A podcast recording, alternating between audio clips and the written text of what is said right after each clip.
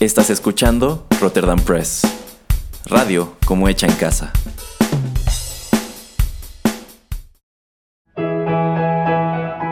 Rotterdam Press presenta Arena Rocky Metal.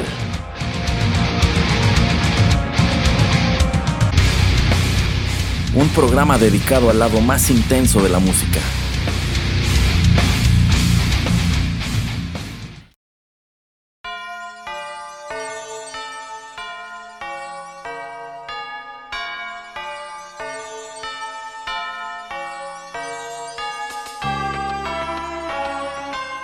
Hola amigos, ¿cómo están? Los saluda Erasmo a través de los micrófonos de Rotterdam Press y les doy la bienvenida a la emisión número 5 de Arena, nuestro programa dedicado al lado más intenso de la música.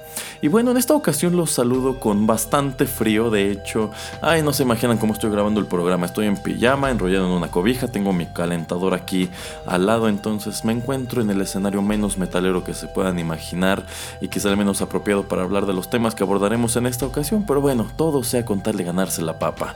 Antes de empezar, muchas gracias por los comentarios que me dejaron o que me, han hecho eh, sobre la emisión anterior de, este programa que estuvo dedicada a la música de Therion. Si se la perdieron, les recuerdo que ese y todos los demás programas, no solamente de Arena, sino de Rotterdam Press, están allí en el podcast para que los escuchen, descarguen, etc. todas las veces que ustedes quieran.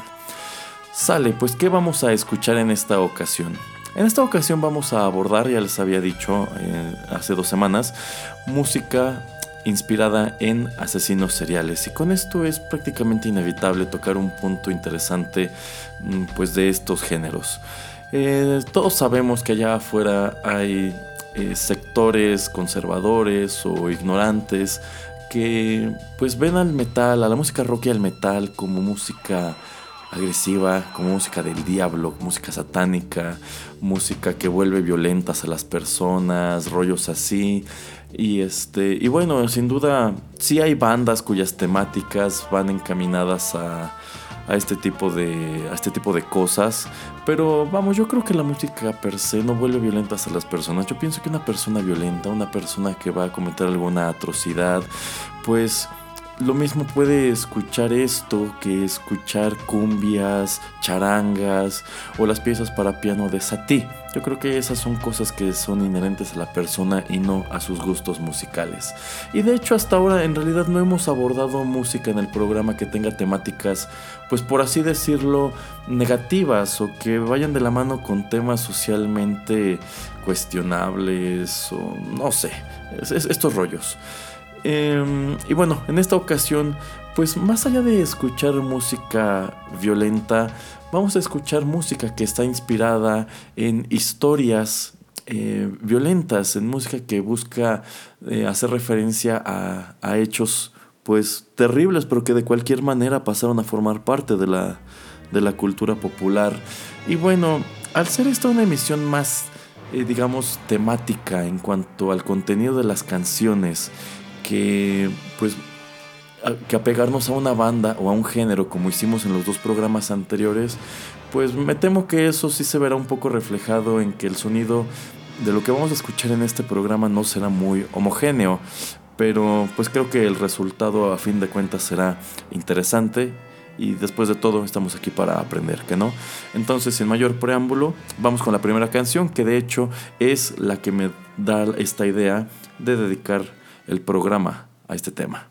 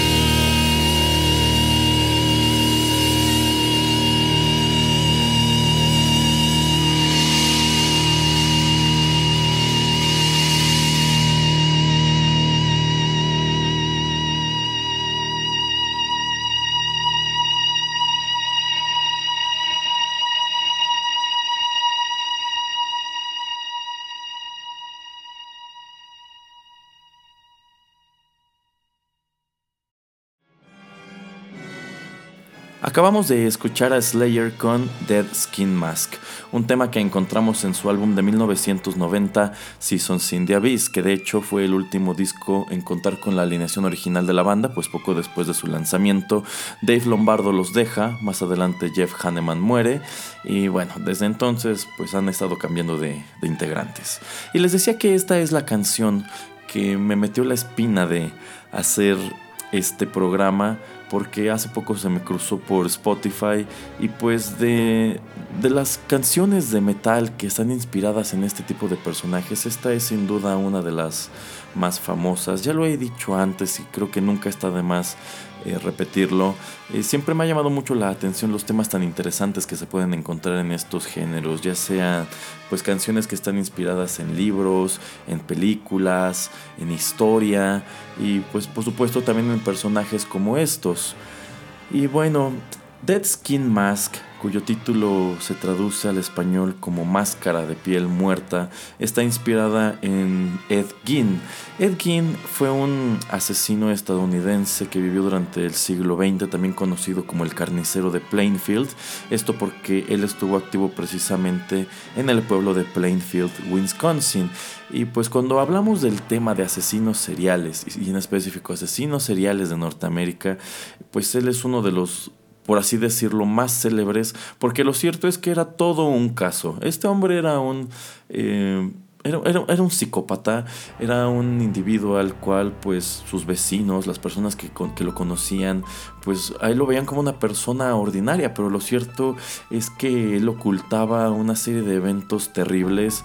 Eh, bueno, eh, entre otras cosas, pues Edgin no solamente asesinaba, asesinaba personas, sobre todo mujeres, eh, mujeres que de cierta manera le recordaban y no a su madre.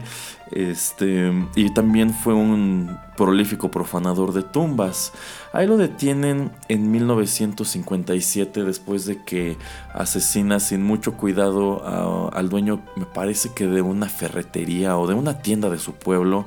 Entonces la policía lo detiene, él confiesa al, asesinato de, de dos mujeres y cuando la policía eh, inspecciona su casa, encuentran pues toda una serie de objetos y parafernalias perturbadoras, encuentran huesos humanos, encuentran fragmentos o trozos de, piel, encuentran que de hecho algunas de las sillas de su casa estaban forradas con piel humana, encontraron que tenía cráneos en, pues en los postes de su cama, que tenía, que había hecho como tazones o boles con la parte superior de cráneos. Eh, que, estaba, estaba confeccionando un traje hecho de piel de mujer. Eh, que tenía este. Pues de hecho. La, la, piel completa de la cara de una de sus. de sus víctimas. Tenía este tenía genitales, tenía labios, no, narices, tenía, vamos, toda una colección de, restos, de restos humanos, algunos de ellos de sus víctimas, otros que obtenía de la profanación de tumbas. Eh, bueno, cuando lo detienen y lo interrogan, él pues sí admite haber hecho estas cosas y él comenta eh, que bueno, cuando él profanaba tumbas lo hacía en una especie de estado pues de perturbación, este, es decir, él se, perdía, él de, repente cuando se daba cuenta ya estaba de regreso en su casa con todos estos objetos escabrosos y que en, que en ocasiones incluso llegó a, digamos, em, despertar en el cementerio y pues regresaba a su casa antes de cometer estos actos muy confundido y sin explicarse por qué sucedía. Entonces eh, enfrenta, enfrenta juicio por, los homicidios, sin embargo, pues se lo declara este, incompetente para enfrentar este proceso eh, y pasa el resto de su vida, que de hecho vivió un buen rato en un hospital psiquiátrico. Él vive 77, 77 años Y bueno, ya se imaginarán que su tumba es un, este, es un sitio de peregrinaje para los aficionados de todos estos, de todos estos temas que pues sí, son horribles, son personajes que en realidad no deberían ser celebrados, que, que en realidad deben ser vistos incluso con cierta repugnancia, pero que de cualquier manera pues causan una tremenda fascinación, dejando una huella enorme en la cultura popular. Y en el caso de Gin, esto es bastante notorio porque él es la inspiración de personajes famosos en el cine pues de horror, suspenso, eh, thrillers, qué sé yo. Eh, quizá uno de los ejemplos más este que, más nos nos vienen a la mente de inmediato sea eh, Norman Bates, el personaje de la novela de Robert Bloch Psycho, más famosa por su adaptación al cine dirigida por Alfred Hitchcock. Bueno, Norman Bates, esta relación enfermiza de Norman Bates con su madre está más o menos inspirada en la que tenía Ed Gein con su madre también. Asimismo, Ed Gein es la inspiración de Leatherface, el villano de la serie de filmes de Texas Chainsaw Massacre, quien, bueno, como trato principal tiene una máscara hecha de piel humana, actividad que pues también realizó eh.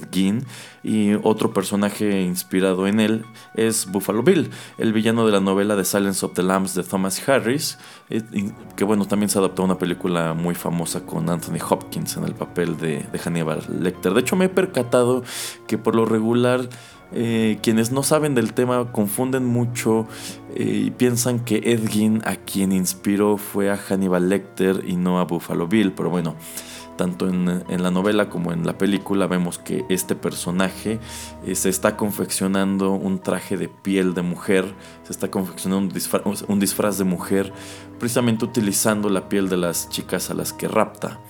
Eh, y bueno, esto por supuesto tiene referencias a la, actividad de, de Ed Gein. Eh, dato adicional, hay un cover padrísimo de esta misma canción que realiza eh, Dark Funeral. La verdad, cuando estaba armando este programa, debatí bastante en, si debía utilizar esta versión original o la de Dark Funeral. Pero pues dije, ok, vamos a, vamos a utilizar la, la, original. Entonces creo que con esto ya se dan una idea de qué es lo que vamos a escuchar. Entonces pues vamos a ir presentando canciones y les voy a ir platicando en qué están inspiradas. Así que sin mayor preámbulo, ¿qué les parece si continuamos?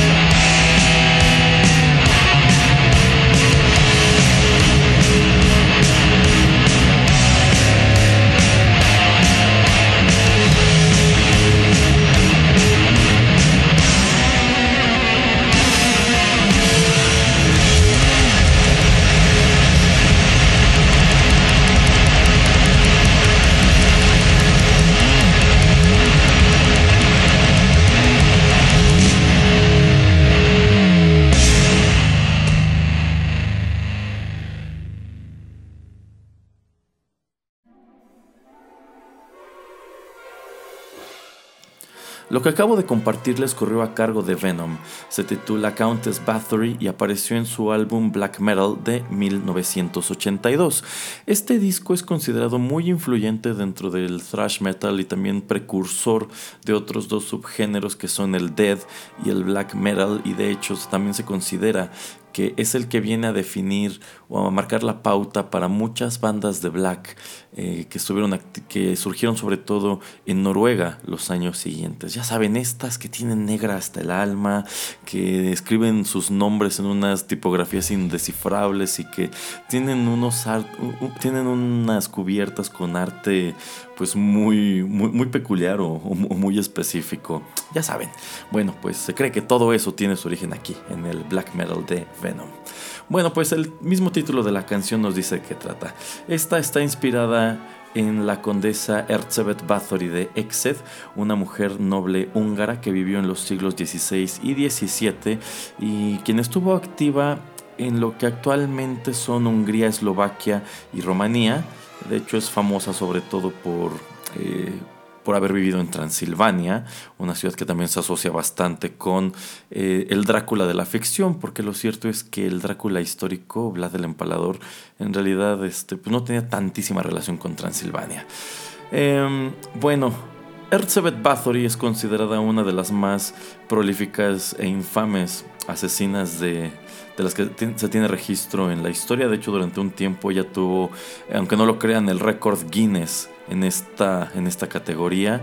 Eh, se estima que, bueno, realmente no hay una cifra oficial ni hay manera de, confirmarla, pero eh, fuentes de, su época eh, creían que, o por lo menos le atribuían a ella la muerte de entre 600 y 700 personas. Aunque bueno, ella no hizo esto por su propia mano, ella también se valía de pues personas alrededor de ella, digamos que tenía su especie de, club infantil a la Charles Manson. Em, y, bueno, en realidad, eh, eh, históricamente esto es lo que se sabe, que ella en algún punto de, su vida fue acusada de, homicidio, más o menos por ahí del año 1609, 1610. Fue encontrada culpable. Em, por ser una mujer noble, no fue a la cárcel, sino que enfrentó una condena de. con una especie de arresto domiciliario que no duró mucho tiempo, solamente duró eh, cinco años. Ella muere a la edad de 54 en 1614. Y de allí en fuera el resto es leyenda. Quizá el aspecto más famoso eh, de su o el hecho más famoso que se asocia con su nombre es esta idea de que ella asesinaba a chicas vírgenes y se bañaba en su sangre para mantenerse siempre joven. Esta es una leyenda negra que empezó a circular mucho tiempo después de su muerte. En vida no se la acusó de hacer tales cosas. En realidad, pues en vida lo más probable es que ella solamente fuera una persona sádica, una persona que gustaba de torturar a, las personas hasta, hasta provocarles la muerte. Y precisamente por este cuento, por el hecho de que ella estuvo activa en Transilvania, eh, es que también se la asocia bastante con las historias de, vampiros. De hecho, hay trabajos de ficción en donde eh, nos la presentan precisamente como eso, como, como un vampiro. Hay una película eh, bueno, famosona underground, porque que, bueno, está basada en su vida y es como un vistazo a una condesa Bathory que es, es, un vampiro, está viva en nuestros días y bueno, cómo, cómo, cómo vive en el siglo en el siglo XX, porque creo que esta película todavía es del siglo XX, no, no tengo bien el dato. Em, y bueno, realmente es un personaje bastante, bastante tocado por la ficción. Eh, no, hay muchas canciones que de hecho están inspiradas en su historia. Esta es una de las más famosas. Y bueno, si ustedes están versados en el tema, sabrán que hay un disco de Cradle of Field, el Beauty and the Beast, que está por completo eh, basado o, dedicado a ella. De hecho, cuando estaba pensando en la lista de personajes a incluir en este programa, de nuevo, este como que sí pensé, ok, ponemos a Venom o ponemos a Cradle of Field, pero yo creo que Cradle of Field merece una emisión aparte porque lo que ellos hacen también está muy aparte, ¿no? bueno, sale, vamos de una vez con la que sigue.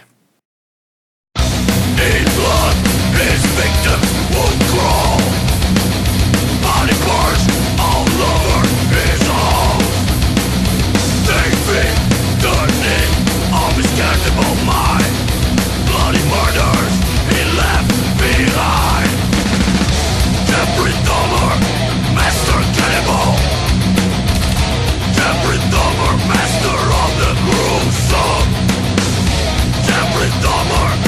Master cannibal.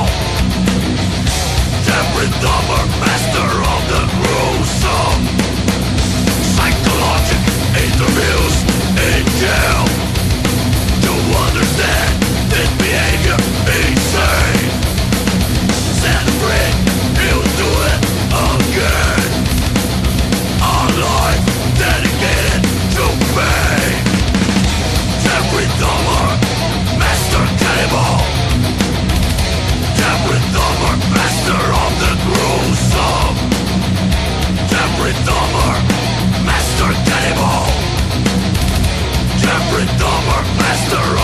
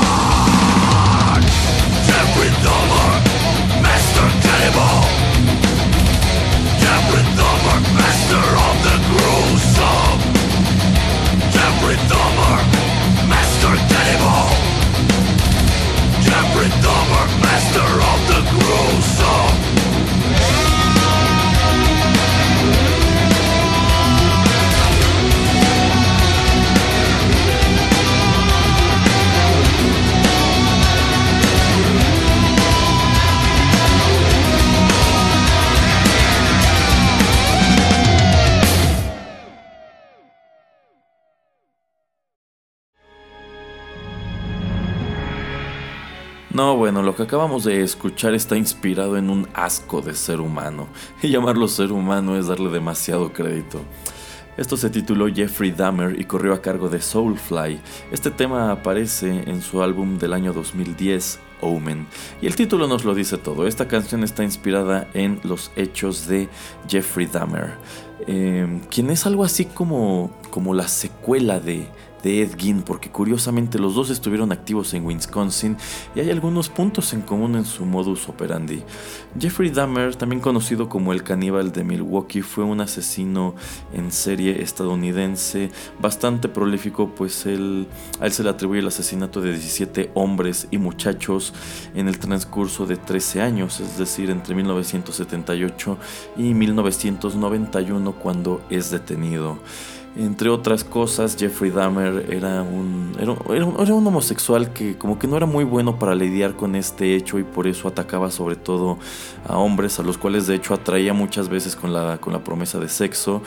Y bueno, además de asesinarlos, eh, Dahmer también cometía actos de necrofilia, canibalismo y, al igual que Edgin preservaba partes de los cuerpos, preservaba eh, piel, carne, narices, orejas, este, huesos. Em, vamos, igual, esto, es todo un caso.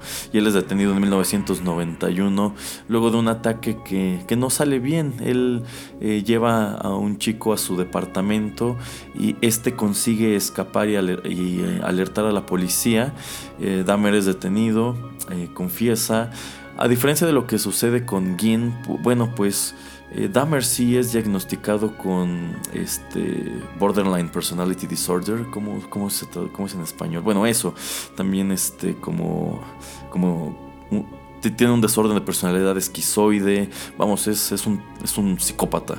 Eh, sin embargo, a diferencia de Gin, esto no lo salva de la, de la prisión. Él sí es condenado a 15 cadenas perpetuas. Entonces, pues ya, desde el momento que a él lo arrestan, él estaba condenado a pasar el resto de su vida en prisión. Sin embargo, eh, él muere a la edad de, de 34 años, tres años después de que lo, de que lo, lo arrestan, eh, porque otro, otro interno de la, la penitenciaría en donde lo tienen, eh, pues lo, lo, asesina, lo mata, lo mata a golpes y allí termina la existencia de, híjole, les digo, una porquería de criatura. Bueno, pues Jeffrey Dahmer también es de estos personajes que vaya que han dejado una importante huella en, la cultura popular. Hay películas inspiradas en, en su vida, novelas, series de televisión y bueno, también esta canción de Soulfly que espero que les haya gustado. Y bueno, si, si miramos en retrospectiva lo que llevamos hasta ahora presentado en el programa, pues sí, se darán cuenta que hemos abordado géneros no muy homogéneos, pero en fin, vamos con la siguiente canción.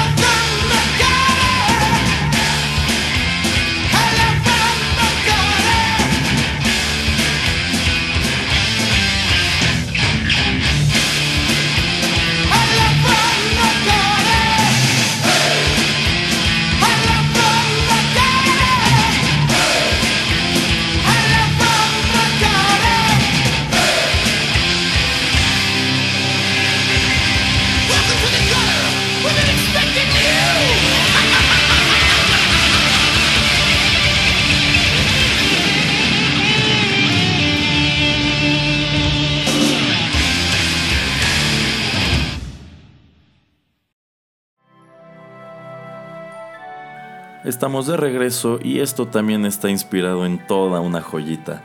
La canción se titula Hello from the Gutter y corrió a cargo de Overkill. Esto viene incluido en su álbum Under the Influence que se estrenó en 1988 y aquí la referencia es un poco más sutil.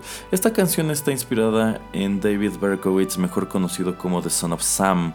Él es un asesino en serie y arsonista estadounidense a quien bajo los estándares de hoy en realidad quizá no debería referirse como asesino en serie, sino más como un terrorista, porque lo cierto es que lo que se le atribuye a este individuo son tiroteos, son ocho tiroteos en los cuales murieron eh, seis personas y él, a él también se le conoce como el asesino del calibre 44 porque pues todas, todos estos ataques los realizó con un eh, revólver de este, de este calibre. Él estuvo activo eh, muy poco tiempo, solamente entre 1976 y 1977, que es cuando lo arrestan. Sin embargo, eh, la búsqueda que lleva a cabo la policía de Nueva York, eh, la persecución que realizan de él, tuvo una extensa cobertura en los medios y cuando lo arrestan y enfrenta juicio, pues vamos, Berkowitz eh, se convierte en una celebridad nacional,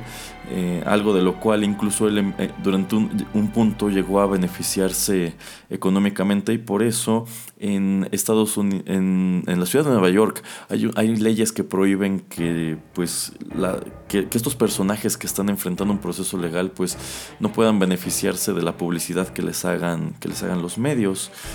Em, y bueno, quizá lo más peculiar del caso de Berkowitz es que a lo largo de los años él ha cambiado pues sus confesiones o las explicaciones de por qué cometió estos, estos ataques.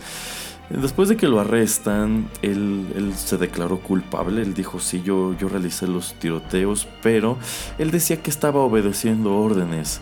Estaba obedeciendo las órdenes de un demonio que se manifestaba en la forma de un perro llamado Harvey. Harvey era el perro de un vecino suyo eh, llamado Sam, por eso en la cultura popular David Berkowitz es conocido como The Son of Sam. Y si a mí me preguntan, yo creo que esto era puro cuento, es algo que él dijo con, con la esperanza de que lo declararan incompetente para enfrentar proceso y terminar en un hospital psiquiátrico y no, en una prisión. Sin embargo, eh, pues la corte no compró esta historia eh, fue, declarado, fue declarado culpable y bueno, a la fecha sigue, sigue en la cárcel. A diferencia de los que ya abordamos antes, este aún, este no fue, este todavía es. Eh, y bueno, años después ha dado otras explicaciones, ha contado otras historias. En los 90 eh, dijo que lo de el demonio perro Harvey no era cierto y que en realidad él era parte de un culto satánico que llevaba a cabo estos tiroteos como una especie de asesinatos rituales. Es decir, que él no había realizado pues, los tiroteos solos o que a él no se le podían atribuir las seis víctimas, sino que en realidad pues, era un grupo organizado. Sin embargo, no hay evidencia que apoye esta, esta confesión. No es considerada eh, pues, creíble. Y, este, y bueno, sin embargo, eh, prácticamente cada vez que a este señor se le ocurre contar una historia nueva desata contar una historia nueva desata una investigación nueva que en realidad no llega a ninguna parte.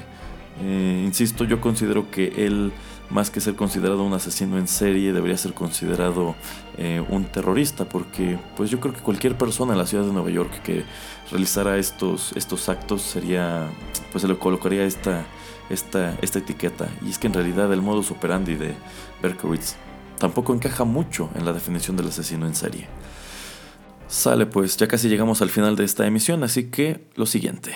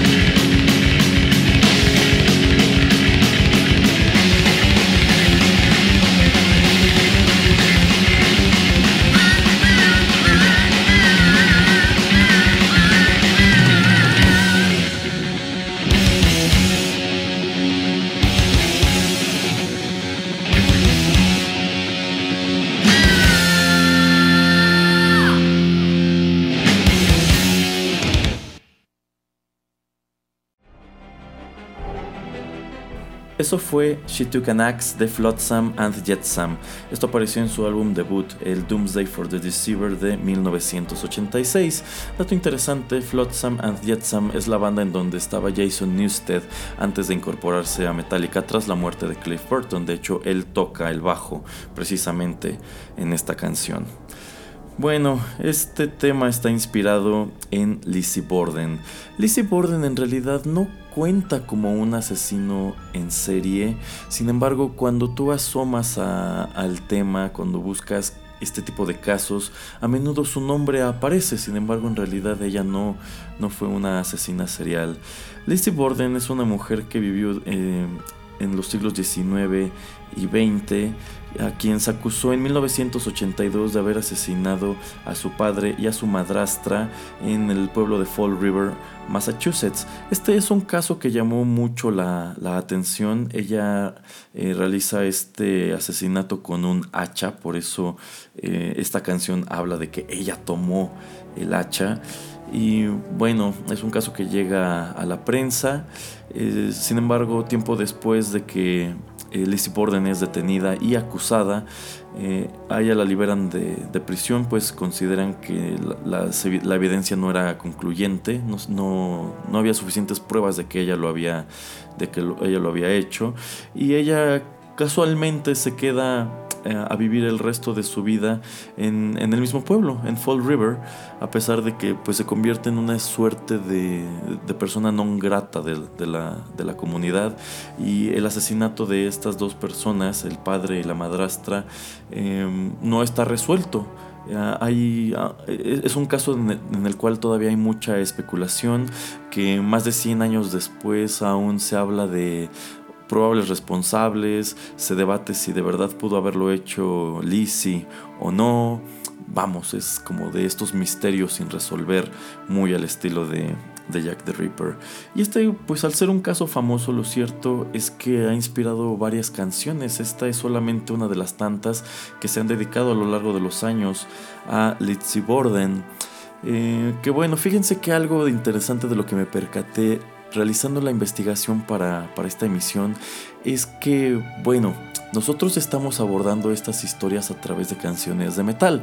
El metal realmente parece, o, se lo, lo, podemos considerar un género musical muy apropiado para ello, pero yo no sabía que también hay mucho hip hop que está inspirado en estos temas o en estos personajes que bueno, quizá más adelante estaría padre hacer una emisión especial precisamente dedicado a ello. A mí no me gusta el hip hop, la verdad, no sé casi nada de, este género, pero me llamó bastante la atención eso, el, descubrir que hay muchas canciones dentro de ese género que, que van prácticamente de lo mismo. Sale, vamos con el último tema del programa y regreso a platicarles un poco más y a despedirme.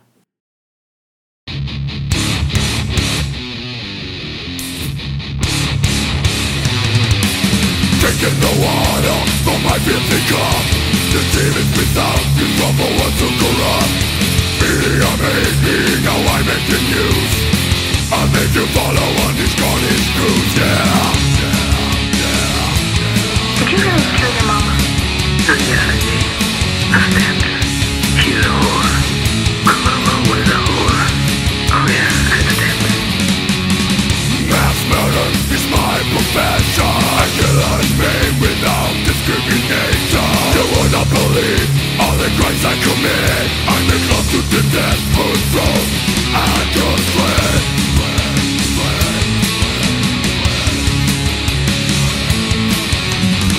like to kill somebody Say that again to kill somebody That's when you go for a ride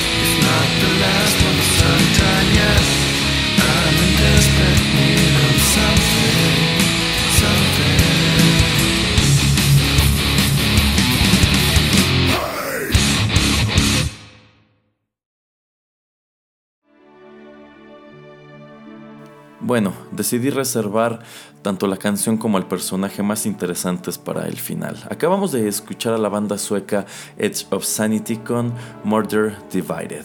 Esto apareció en su álbum Crimson de 1996 y de hecho es uno de los dos temas que lo conforman. En este disco solamente aparece esta canción y también Crimson, que es una pista de cuarenta y tantos minutos que a menudo es citada entre los, mejores trabajos de esta banda. Dato interesante de este álbum, uno de los músicos invitados fue mi Mikael Ackerfeld de Opeth. Es un, es un, trabajo muy interesante. Y esta canción está inspirada en uno de los asesinos en serie más famosos de los Estados Unidos, cuyo nombre es prácticamente sinónimo de psicópata. Esta canción está inspirada en Ted Bundy. Y aquí es donde le preguntan a Patrick Bateman, ¿Who is Ted Bundy? ya, perdón, referencia super ñoña. Bueno, Ted Bundy fue un asesino en serie estadounidense activo durante los años 60 y 70, a quien se le atribuyen eh, alrededor de 30 asesinatos, por lo menos son los que él eh, confesó, aunque se, aunque se cree que la cifra podría ser mucho mayor. Y les decía, él es considerado algo así como el arquetipo del psicópata, esta persona con la cual parece no haber nada mal, un, individuo que parece ordinario pero que pues en realidad oculta una personalidad terrible. En el caso de Bondi, a diferencia de algunos de los personajes a los que ya abordamos y muchos otros que quedaron fuera, por desgracia, porque les decía esto es, esto es una selección, esto solamente es una probadita, eh, a diferencia de ellos, Ted Bundy era considerado por sus víctimas como un tipo atractivo y carismático. Eh, Bundy era especialista, Bundy atacaba a mujeres y era especialista en acercarse a ellas en espacios públicos, a menudo pues haciéndose pasar como por, una persona débil o con alguna discapacidad, es decir, él se presentaba como un tipo amigable y por demás eh, débil e incluso vulnerable. Eh, y bueno, en realidad detrás de esto había un individuo en sumo violento capaz de una serie de atrocidades, además de pues asesinar a estas mujeres. Ted Bundy también cometía actos de necrofilia, también conservaba pedazos de sus cuerpos como, como trofeos. Y de hecho, pues él no solamente seguía este, este patrón de abordar a mujeres y posteriormente asesinarlas, sino que él incluso llegó a, a cometer asesinatos en los que él entraba por las noches a casas y mataba a las personas mientras, mientras dormían. Eh, Bondi fue detenido en 1975, sin embargo, incluso ya que lo habían capturado, él representó ser un gran problema para las autoridades y es que en el transcurso de los siguientes tres años él se les escapa dos veces, lo cual fue un desastre porque en este punto Bondi era un, era un criminal muy visible por los medios. Eh, entonces no es hasta 1978 que lo detienen bien y lo someten a juicio. Y uno de los puntos más famosos de su caso es que él descarta o se deshace de este abogado eh, que le asigna el gobierno y decide llevar él solo su defensa. Y bueno, los testimonios de la época relatan que Bondi era tan carismático y lo estaba haciendo tan bien que por un momento todo mundo creyó que se les iba a zafar, que iba a salirse con la suya. Esto era muy poco probable. En realidad Bondi en este punto ya estaba en un callejón sin salida, no tenía, no, no había manera de que, de que el tribunal lo, lo considerara inocente, pero famosamente el mismo juez que lo, que lo sentenció, el mismo juez que lo condena a tres sentencias de muerte, eh, le dice que él había que le dice a Bondi que había desperdiciado su vida, que él pudo haber sido un estupendo abogado. Él le dice así literal, a mí me hubiera encantado verte ejercer la abogacía aquí, en mi corte, pero pues tomaste malas decisiones, te inclinaste por el, por el lado oscuro de la fuerza, amiguito, entonces, pues ni modo. Entonces Bondi es, este, es condenado a muerte y para colmo, eh, su ejecución también tarda en llegar, no es hasta 1989 que él muere en la silla eléctrica en una penitenciaria del estado de Florida y fue tan tal el revuelo y, este, y el miedo que sembró este individuo que cuando lo condenaron ocurrían manifestaciones afuera de la cárcel que exigían que ya llevaran a cabo la sentencia, para que lo tenían vivo, para que lo seguían manteniendo con los impuestos de los ciudadanos. Un tema que de hecho eh, está todavía muy vigente en pues, los debates alrededor de la, de la pena de muerte y, y, todos estos rollos. Entonces, pues sí, es, la verdad es todo un caso el de, el de Ted Bundy. Es un individuo que por igual ha inspirado numerosos trabajos en, la narrativa, en la música. Eh, no estoy seguro si, si, si, existen películas inspiradas en él, pero pues cuando hablamos de este tema, asesinos seriales, el nombre de Ted Bundy es inescapable. Y bueno, con esto llegamos al final de nuestro programa. Muchísimas gracias por la sintonía.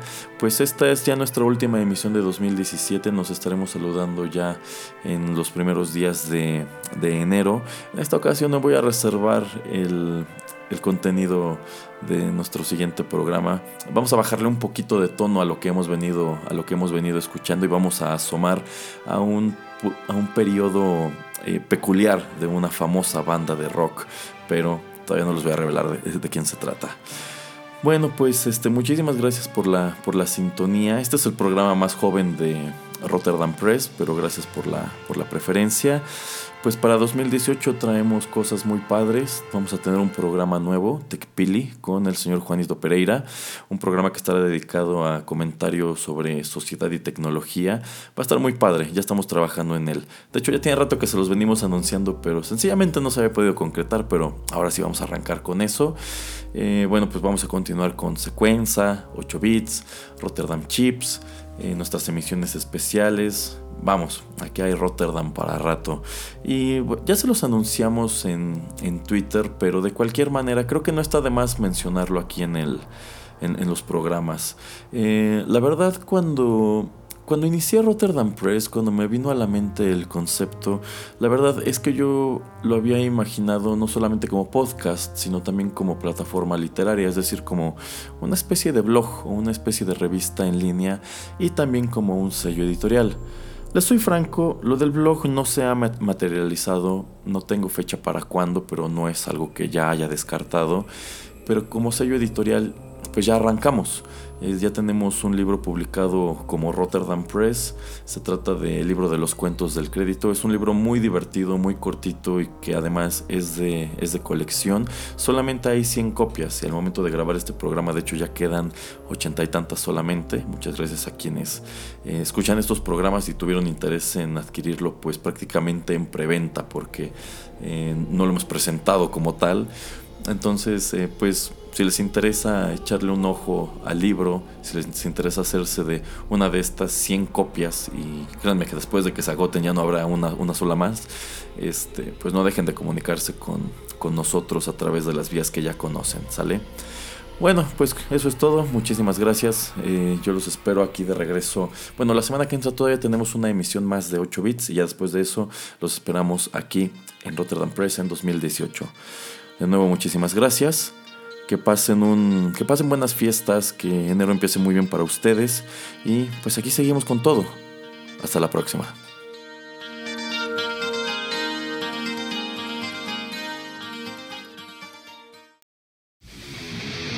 Esto fue Arena.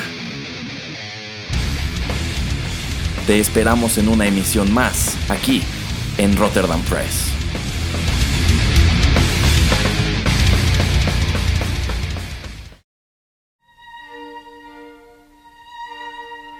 Estás escuchando Rotterdam Press. Radio como hecha en casa.